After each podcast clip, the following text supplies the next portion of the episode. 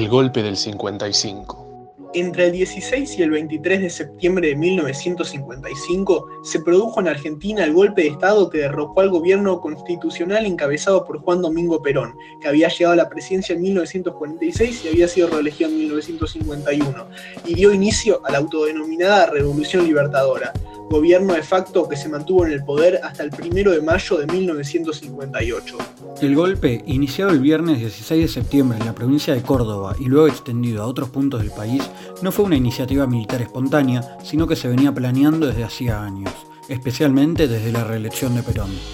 Varios intentos golpistas se sucedieron y conformaron la escena política durante la primera mitad de la década del 50, destacando por su magnitud el bombardeo de la Plaza de Mayo del 16 de junio de 1955, que tenía como objetivo asesinar al presidente y dejó un saldo de más de 300 muertos y 1000 heridos.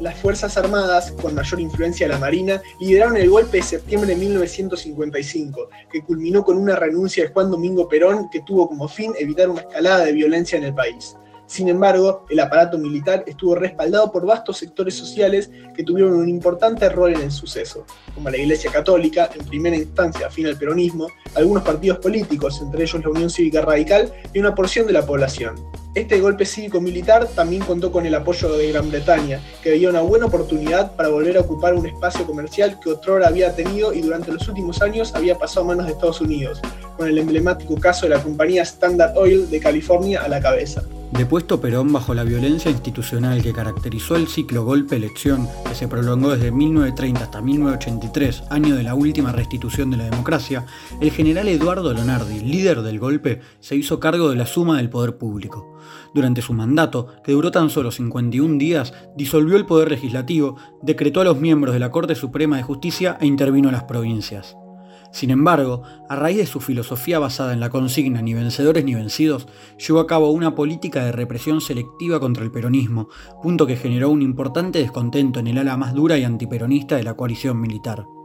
el 13 de noviembre de 1955, en un contexto de cierta inestabilidad interna, se produjo lo que se conoce como golpe palaciego, es decir, un golpe de Estado por el cual un gobernante es desplazado ilegalmente por otro sector del mismo frente. Con la gran influencia del almirante Isaac Rojas, vicepresidente del depuesto Lonardi, el general Pedro Eugenio Aramburgo asumió la presidencia, puesto que ocupó hasta el cese del periodo. El ala nacionalista católica, con un accionar mucho más conciliador, ya la historia el sector liberal radicalmente antiperonista había tomado el poder. Durante sus dos años y medio al mando, el gobierno de facto de Aramburu llevó a cabo un violento proceso de desperonización, que no solo proscribió al Partido Justicialista y dio lugar al exilio de su líder, que se mantuvo alejado del país hasta 1973, sino que se encargó de derogar todo rastro de peronismo en la sociedad.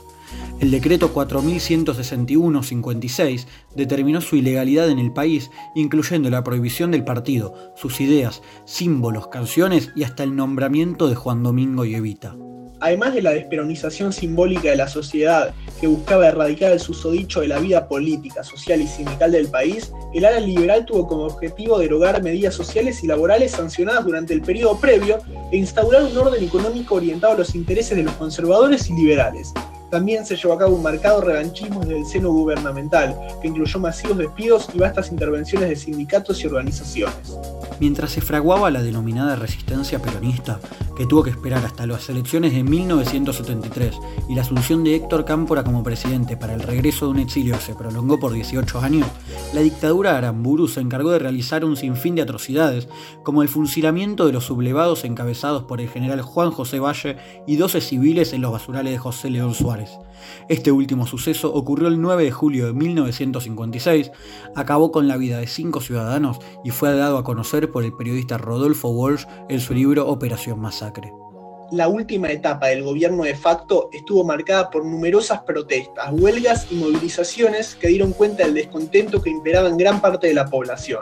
Por este motivo, que reflejaba el candente ambiente del país, Aramburu se vio forzado a convocar a elecciones, realizadas el 23 de febrero de 1958. El sufragio, que dio como resultado la asunción del radical Arturo Frondizi, tuvo como rasgo principal la proscripción del peronismo. El pacto Perón-Frondizi le facilitó la victoria al candidato de la UCR, pero este no levantó la proscripción del peronismo durante su gobierno.